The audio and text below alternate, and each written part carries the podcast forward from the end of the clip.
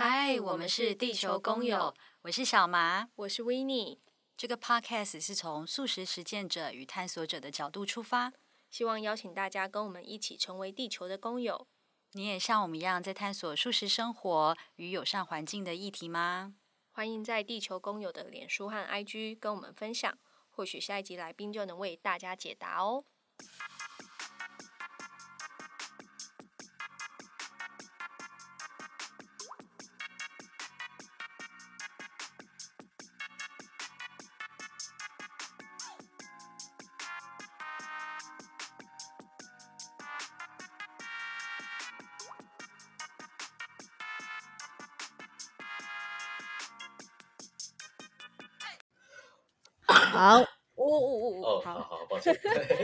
想说开始前赶快咳一下，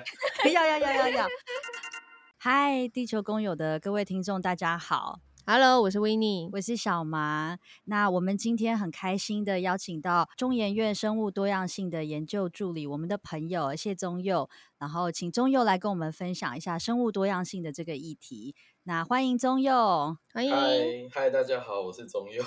宗佑要不要先跟大家简单的自我介绍？你现在在做什么？那怎么会进到中研院的生物多样性研究中心呢？好，呃，我现在是在中研院的生物多样性中心担任研究助理。那我平常的工作会包含到野外采集野外的资料，然后或者是室内实验室的分子生物的实验，然后还会做资料整理跟分析。对，目前主要的工作内容是这样子。那中佑进生物多样性研究中心多久啦、啊？诶、可能两三年吧。嗯，我这边好奇的有两个点啊，一个是中佑为什么想要进入这个研究单位里面，然后另外一个是生物多样性啊。我觉得我可能可以从字面的了解这个呃研究单位在做什么事情，但可不可以再请中佑再多分享，就是你们具体的？呃，工作内容，或者是以及说你们通常都是做什么样的研究，然后你们的一天的工作会是什么？嗯，好，那我先从我为什么会接触到这个领域开始哈。那其实因为是以前念书的时候，就是有去刚好有机会，然后参加就是当时有正在进行的研究，就担任类似小帮手，就有点去见习他们是怎么就是执行研究这样子。然后就会接触到呃他们野外的研究工作，然后就会对于他们在研究会去认识一些物种啊，或者是物种跟环境之间彼此的密切的关系，就会觉得说，哎，其实呃不管是在不同的环境或是不同的物种，其实跟环境都会有蛮密切互相影响的关系，然后就会好奇说，像现在比如说农业的开发或者是呃，全球暖化、气温的影响到底就是会对这些物种，或者是对我们生存在这个地球上的人会有什么影响？所以就会好奇，然后才开始接触到这个领域的，然后就会想要关注更多这方面的议题。对，嗯，那呃，关于生物多样性中心，就是现在中影院的生多中心，他们就是我们主要在做什么？其实，呃，他们我们中心的目标就是。希望推广就是生物多样性的的嗯，算是知识吧，还有这样的想法跟概念，让它可以更普及一般的民众。那我们自己中心内在做的事情，其实比较多都是基础的研究。那希望可以在之后保育啊，或者是教育，或者是让一般民众更了解这件事情上，就是会有呃一需要有的知识，还有一些帮助。这样子，那所以其实我们中心里面有很多实验室，那每个不同的实验室都会有自己擅长跟关注的领域跟主题，像就会有比较呃非常比较擅长海洋生物啊，或者是海洋生态系那边的，或者是关于是陆地然后山上生态系的，或者是甚至小至遗传演化基因的部分的，或者是一些微生物的，其实大家的领域都还蛮不一样的。对，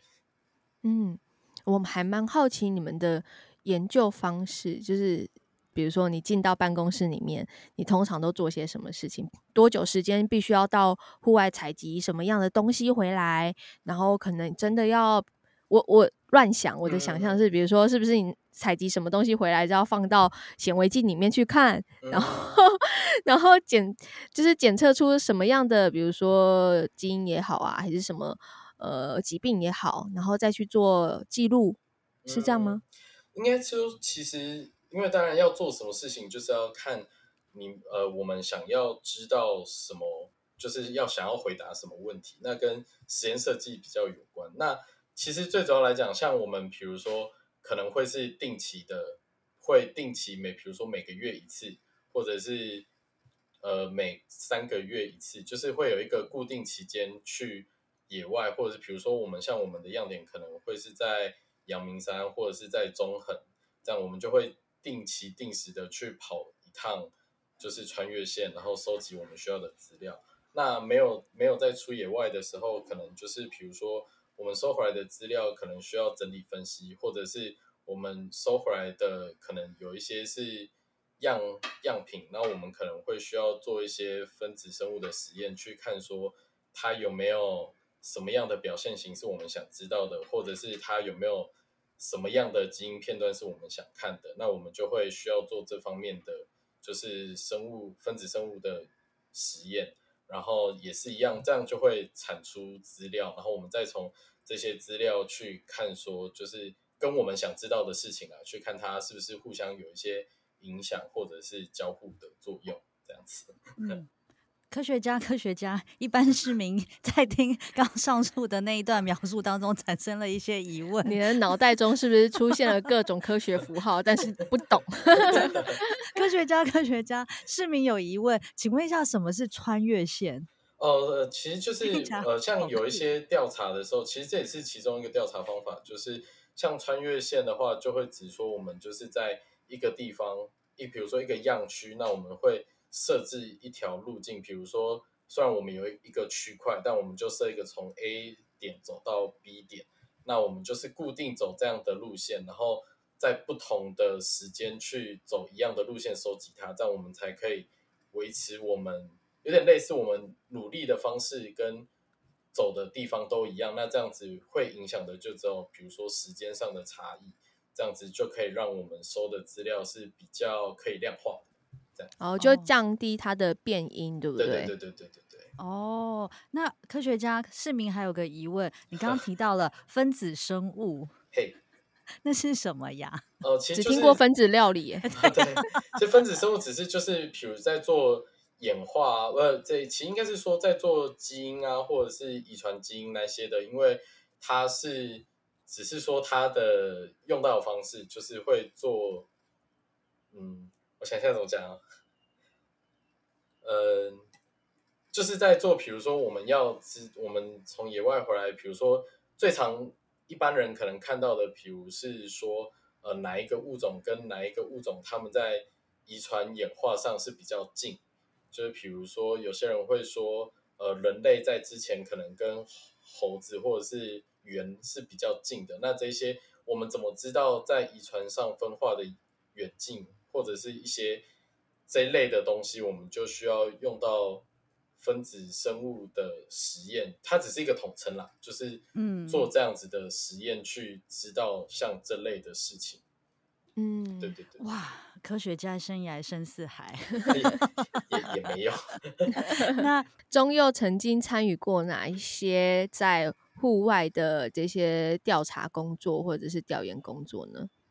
诶，我们户外的调查工作以前有做过，呃，自己研究生的时候是做冠羽画眉鸟类的研究，然后后来现在进实验室以后是有做呃一个昆虫类的研究，就昆虫跟环境变迁的气候变迁的影响。对哦，中佑，我有读到一个资料啊，就是在生多所的介绍当中有提到，台湾虽小，就是台湾的陆地面积呢只占了全球的零点零三，但是台湾的生物的种类啊，其实是占了全球的二点六 percent，很高诶、欸，对比例来讲，是不是？是不是？嗯，从科学家。那就是呃，上面的简介写到说，是因为台湾呢有非常丰富的不同的生态环境，嗯，所以造就了说台湾的所有的物种可以占到全球这么高的比例，相对以陆地面积而言，嗯，那所以回到生物多样性这个基础的概念啊，宗佑可以跟我们解释一下什么是生物多样性，它涵盖了哪一些的面向吗？嗯，好，那其实生物多样性它其实呃大概是在一九八六年被提出来，那刚开始的时候，最早大家在谈论这件事情的时候。指的比较像是地球上的呃，比如说各种生物、动物啊、植物、真菌或微生物各种的物种的种类，就好比说现在这里，比如说以鸟，比如说鸟类有几种，植物有几种，动物有几种，是一个物种数的清查的概念。但其实之后随着就是我们现在大家研究跟累积的知识变多了以后，其实现在对于生物多样性的定义指的比较是。呃，在所有的生态系中，就是包含比如说高山的森林，或者是平地的草原，或者是海洋这样子。那它所有的生物体，然后还有它的各种的变异，也就是说，现在的定义比较广，不是只有单指所有的生物的物种，还包含了各种的不同的生态系，还有一个物种里面它可能有不一样的。呃，基因的变异度，这些也都包含在涵盖在这个生物多样性里面。所以听起来就是，呃，生物多样性现在是一个更全面的观念来检视整体的，呃，就是环境的表现指数，可以这样说吗？对，应该是可以这样说。它就是更更全面、更广，然后不只包含物种，对，就是希望可以关注到不同。嗯不同的尺度下，你去检视它的不一样的各种的变异，这样子。嗯，了解。那我觉得上次中佑提到的，总有说生态多样性有三个部分，我觉得那样的说法还蛮清楚的。中佑要要不要就是跟大家这样来介绍呢？好，就是嗯，就是它是从尺度从小到大，就是比较小的话，就是我们呃关注在个体它的不同一个。同一个物种，它自己里面可能产生的不同的基因，像是有些举举例来说，有些物种它可能自己，比如说玉米，它可能有些比较耐旱，就它可能比较耐旱，那有些可能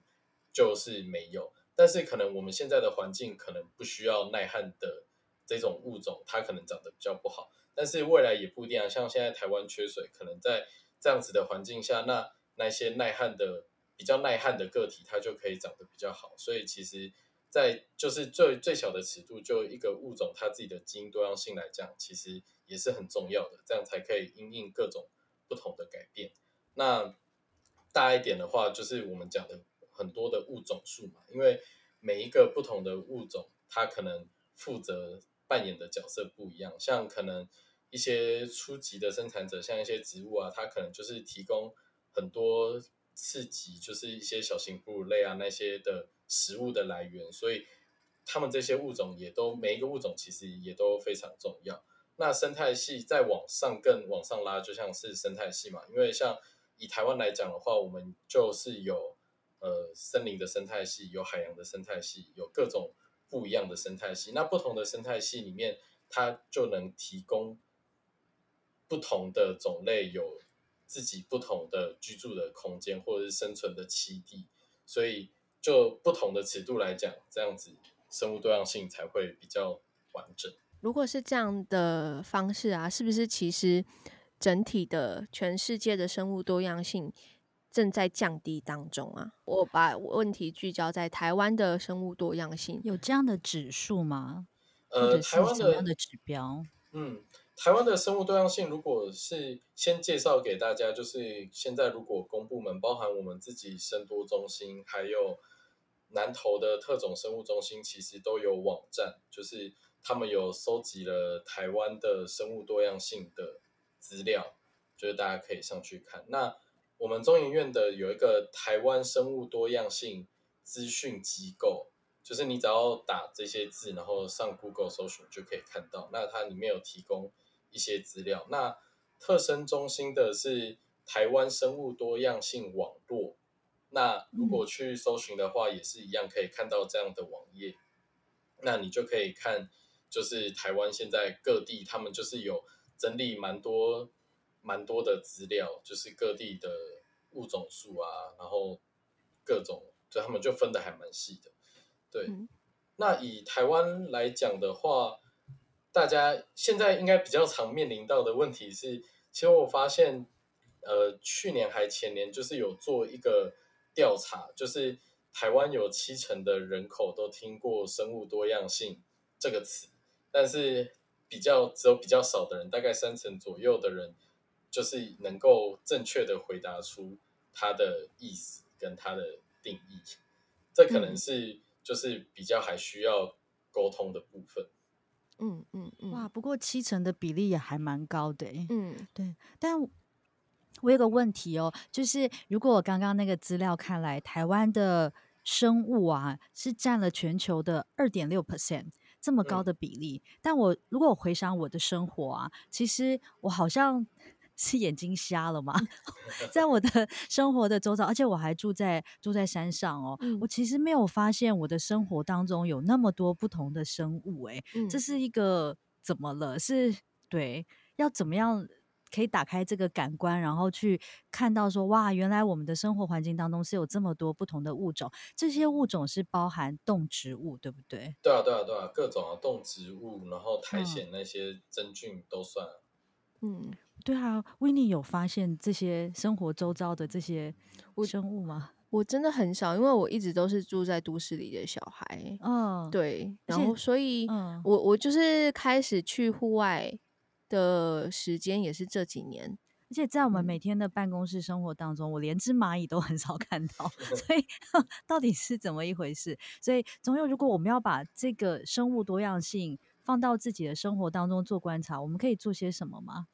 应该是说，嗯，可以，应该是说要怎么样，就是让自己在可以比较关注自己生活周遭的环境嘛。那我觉得就是。也没有什么别的方法，就是如果你现在开始对这件事情感兴趣的话，那你就会，就是你自己就可以从生活周遭看到的东西或环境，然后就会就就可以去了解它。我会觉得啊，就是要希望能够跟大家分享生物多样性一个这么复杂的观念啊，其实也是希望这整体环境要好。那这整体环境要好的时候呢，其实它不是一个单一的指数，我们要了解到说这整体的结构是多么的精细跟。脆弱，所以在我们做的每一个行为当中，或许因此我们可以更小心谨慎。但在这一步之前呢、啊，我觉得如果我们可以认识更多自己生活周遭的动植物，跟他们认识它、了解它，产生的一些感情也好，或许我们会更加的爱护它。但这条路好遥远哦，在我们办公室的生态系，我看不到什么生物，除了人以外。我想到一。一个问题，但好像有点，可能大家会有点听不下去，就是蟑螂也在你们的涉猎范围里面吗？其实是真的有，真的有实验室的老师，他们是以蟑螂为物种在做一些研究的。嗯嗯嗯，对啊，嗯嗯，所以一般来讲，就是呃，其实会在生物多样性里面工作，可能比较没有一般人会对于一些昆虫的。惧怕对不对？其实还是有啦，还是会有人怕虫的。嗯、我觉得这个就是也是没有办法，就是嗯，嗯嗯，对啊。那你如果真的很害怕的话，那可能就不要从事虫类的研究，你可以做其他，还有很多啊，你可以做鱼类啊，你可以做鸟类啊，嗯、对啊。其实选择还是很多，哦，可以自主选择，对，对对，那就太好了。嗯，但。那一般在我们的生活环境当中，到底要怎么样开启这个神经呢？嗯，有什么好方法呢？可能就是可以，我觉得主要可能是放慢步调吧。就是你可以在比较不急着赶着做什么的时候，你可能就可以悠悠哉哉的，就是在家里附近晃一圈，可能家里附近的公园啊，或者是什么的，其实。其实，如果把步调放慢的话，应该还是可以看到蛮多东西的。就像，即使是在就是车来人往的马路上的电线杆上，其实也会看到蛮多种的鸟类，或者是公园，你你也会看到很多种鸟类。那可能如果是有水池的公园的话，你甚至还在在对的季节，可能还可以看到一些蛙类或者是蟾蜍这样子。哎，那我有个问题，哎，就是说，如果台湾的他他说二点六 percent，而且他说在台湾是台湾特有种，还算数量是很多的。嗯，这个字呃，我的理解是对的嘛？那所以如果是这样的话，是因为分布很不均匀嘛？就是如果我在我自己的生活周遭，在办公室生态系，连一只蚂蚁都没看到，所以是这些动植物是分布在另外一些就是没有人去的，就是人呃人类活动比较少的区域嘛？台湾的，然后他们是分布的数量比例种类差异很大吗？在台湾的环境里，应该是说，如果你是以办公室跟办公室外的尺度来看的话，当然我们人类建筑物盖起来的地方，那个动物一定比较少，因为这些地方就是被我们人类使用了。当然，我们就是他们动物就会比较不来嘛，因为毕竟还是会互相干扰。那当然，人比较少的地方，你可能就会比较容易看到。其他的动物，但也不是完全啦。但是因为你尺度不能拉这么小啊，你不能拉说办公室内跟办公室外啊。因为办公室内的话，当然这样子的话，物种会很少。但其实当然啦，都市大都市来讲，都市内的动物，就是能在都市内生活的动物，大部分是比较不会受到人类影响，然后也比较能接受，就是。有人类的干扰下，然后也还能存活的物种。那当然，在人比较少的地方，就会有更多比较害怕或比较不喜欢被人类干扰的物种，就会在那边，当然会比较多。这嗯，会不会是在哦？没有，我只是刚才突然想到说，在都市里面看到的这些动物啊，嗯，或者是他们会不会某种程度可能是比较能跟人类相处的动物，或者是他们本身比较有驯化的可能性的这些动物，这些动物跟野外的动物是不是某种程度在基因上面就已经有很大的不同了？是这样吗？诶、欸，其实不会，应该是说，嗯、对，应该是说会选择来，就是跟人类生活比较近的，他们可能本身的本身就是不太怕，或者是甚至是有一些。他们可以利用，因为人类可能会有一些食物丢弃的地方，或者他们比较能在这些地方讨生活，所以他们就可以。那你说他们在在都市生活的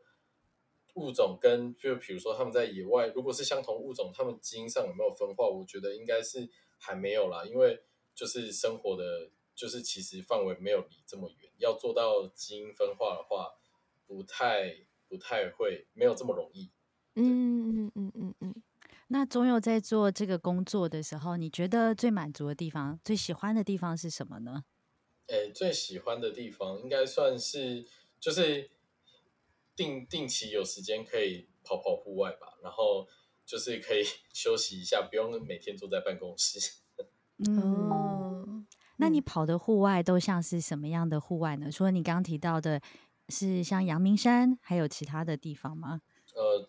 可能也有，就是中横，就是从清境清境那一条路线，然后到东边泰鲁阁。好，那中佑，你这样出去玩的时候，是不是很常会有 职业病发作的时候？就是比如说，真的在户外，跟朋友去爬山露营的时候，突然看到什么动植物，你就会很兴奋的直，就是直接做记录，或者是做什么样开始，就是你的职业病就会上升。哦，对啊，当然我们出去还是会，就是会看，会一面出去玩，会一面想说，哎，看看这边附近有有没有什么有趣的物种啊？这样当然会啊。哦，所以跟着你出去玩应该蛮好的，可以多不同不同领域的知识的吸收。嗯嗯，对，就可能有机会的话，可以可以看看，就会有什么东西这样子。嗯，那目前从事的工作啊，让你觉得比较挑战的地方会是什么呢？嗯，嗯，目前的工作的话，挑挑战上应该都是说我们有，因为毕竟我们有时候在想要知道的东西，就是目前没有没有答案的东西，所以其实当然大家在做在做调在做研究的时候，可能会有一些会有一些假设或一些预想。那比较挑战的地方是，有时候可能是。真的就是还没有找到真正的解答，所以你可能会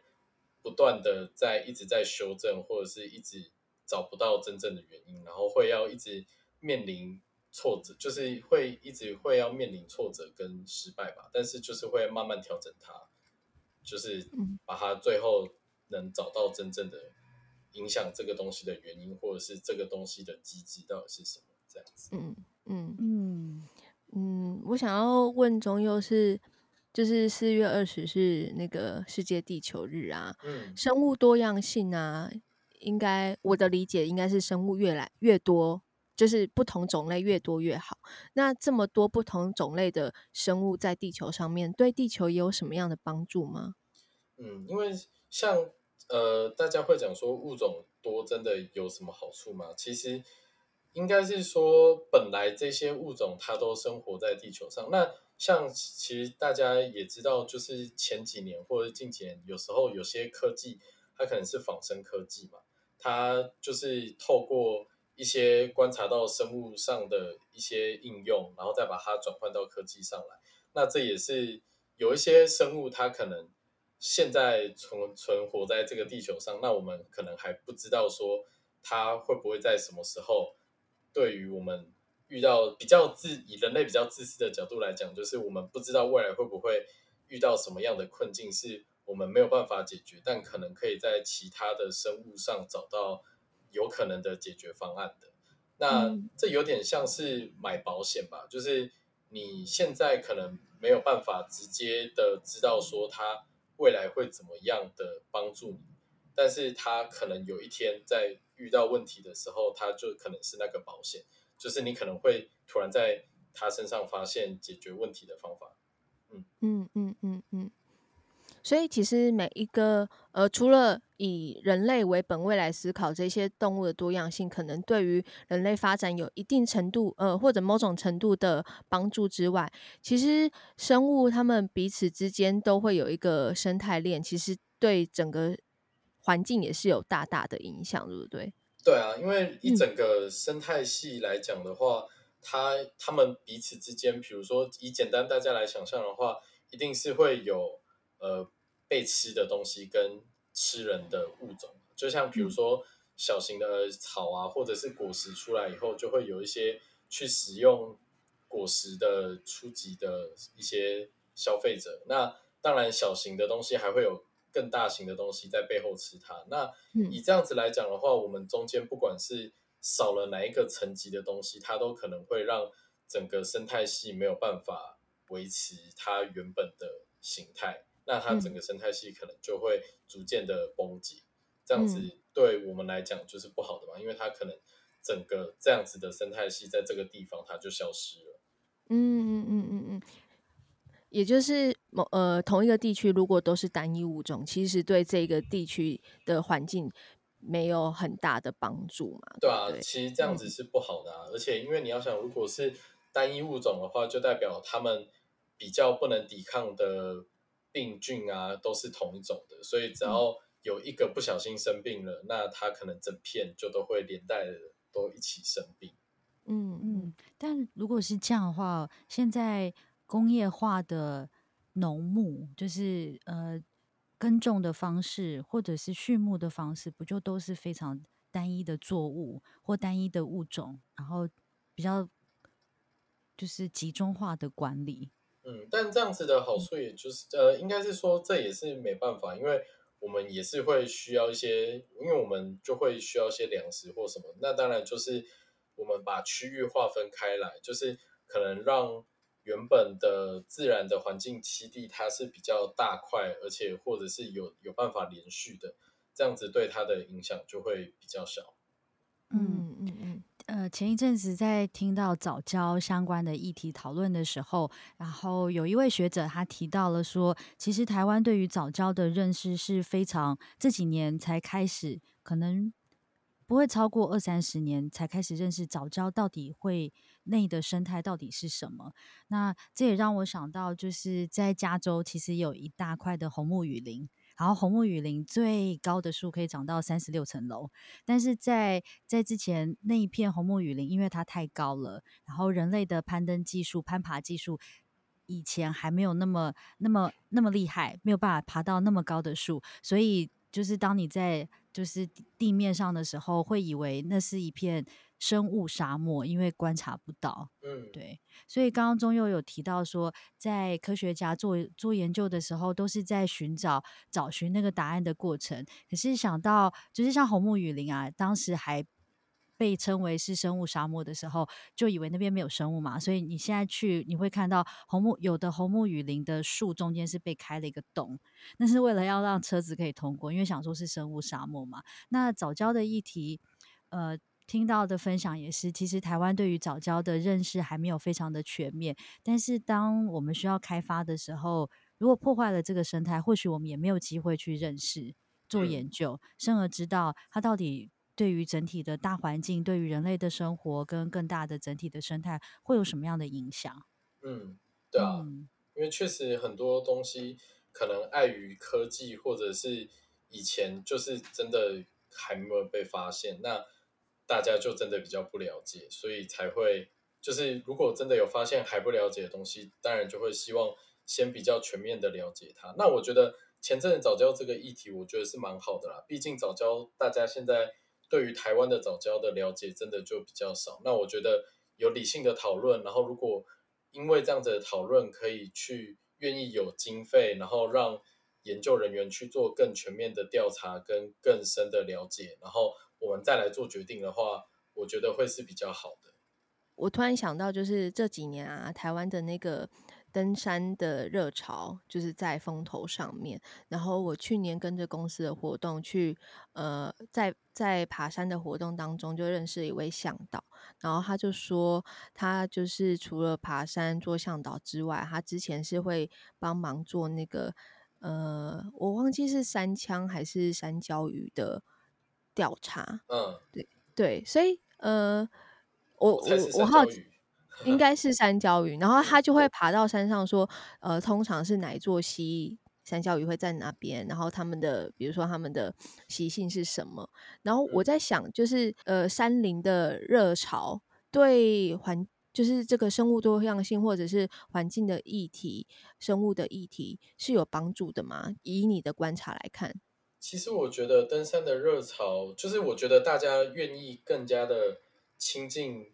就是自然环境，我觉得对这个议题是有帮助的，因为我觉得大家出去虽然可能会担心说，诶，比较多人跑去这样子的地方，会不会对他们造成太大的影响？但我觉得，因为每个登山路线它多少有呃，比如说比较比较远的路线，会真的走到山比较里面的，它可能因为一些山屋的限制，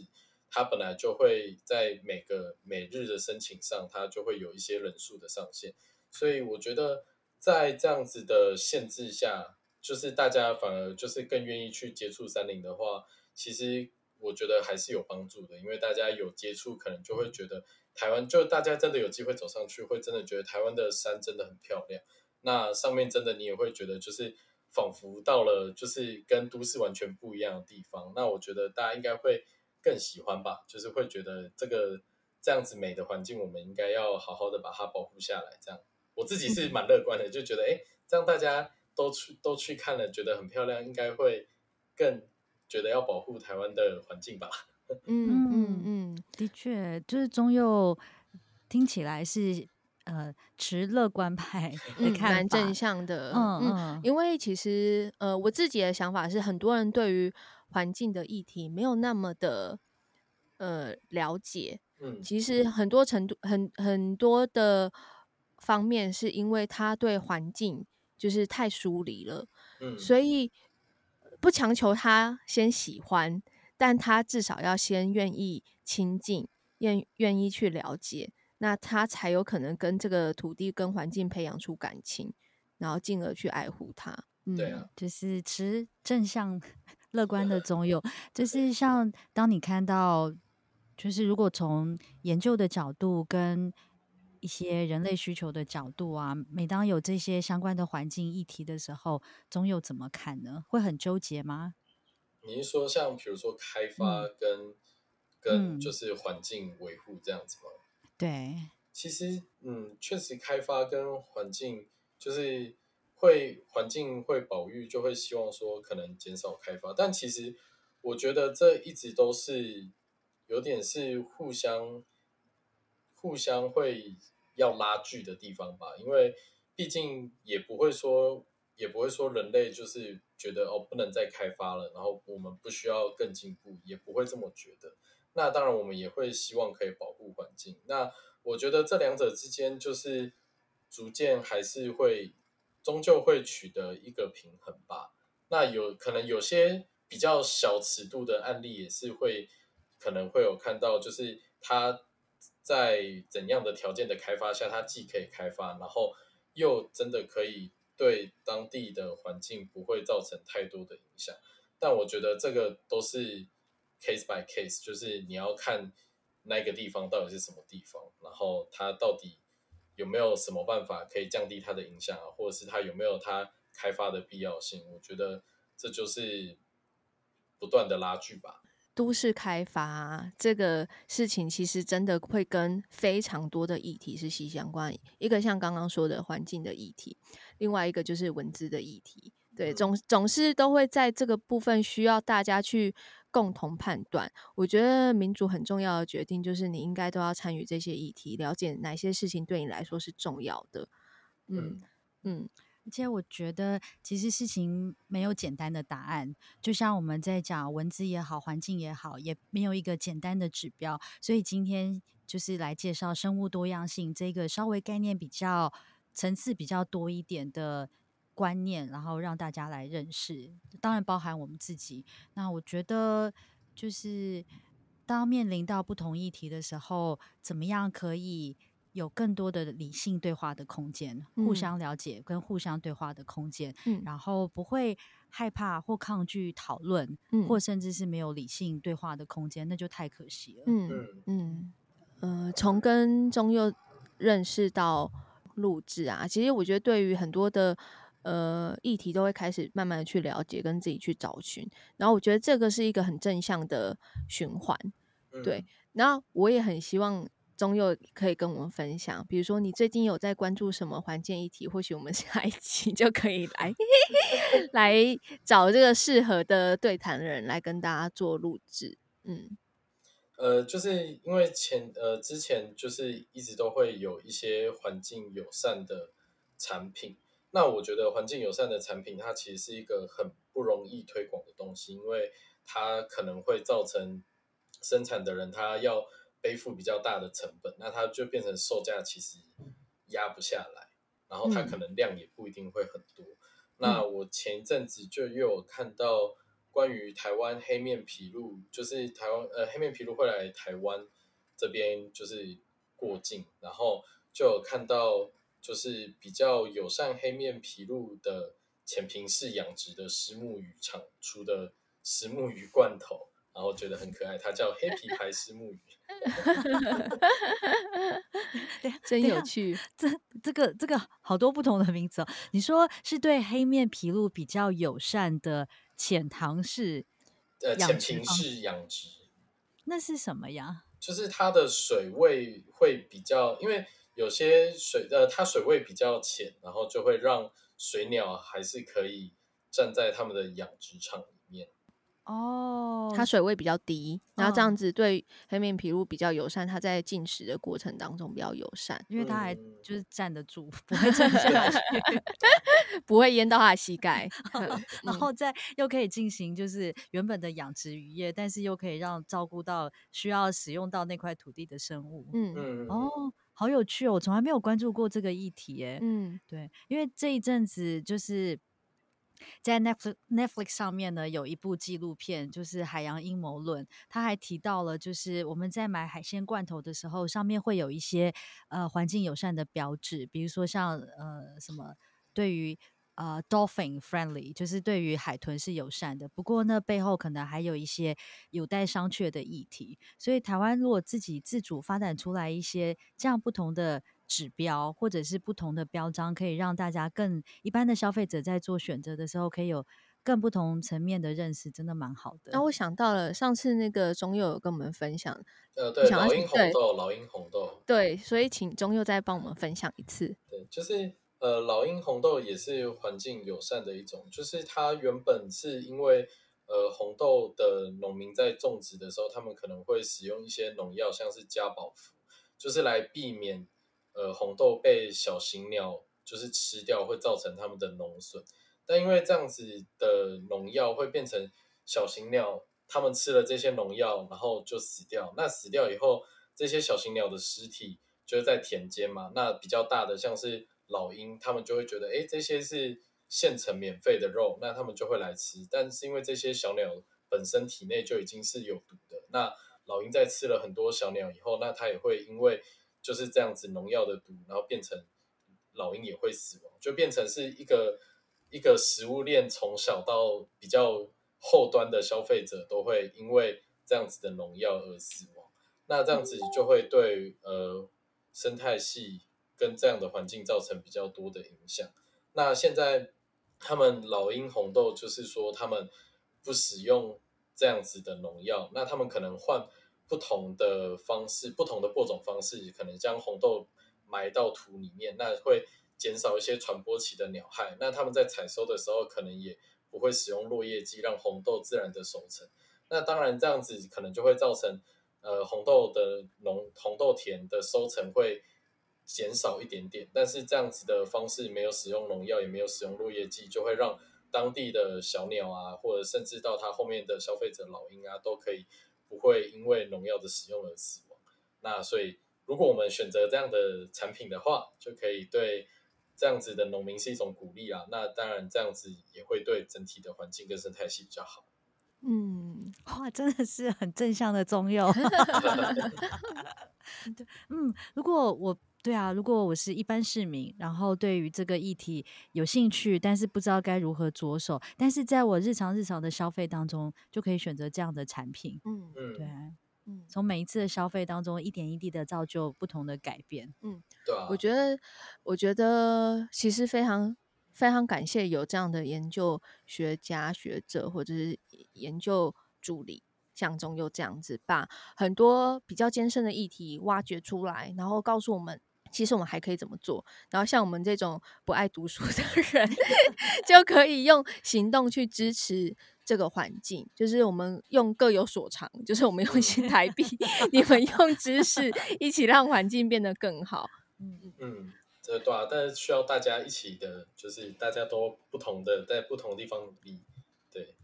嗯，我自己很喜欢一个日本小说家叫大江健三郎，然后大江健三郎在他有一本书叫《新兴人类》，是试图在呃跟小朋友、青少年来做沟通。那其中有一篇呢，他提到说，呃，大江健三郎自己本人很希望小时候很希望当一个科学家，可是呢，在他认真念书之后，发现自己好像比较没有那方面的才华。可是他觉得如果不同领域的人，就是学文学的人跟学科学的人，大家可以多更多不同对话的机制，互相的理解，找到彼此可以沟通又听得懂的语言。就像今天我们跟就是一般市井小民跟中幼这样一个科学的背景，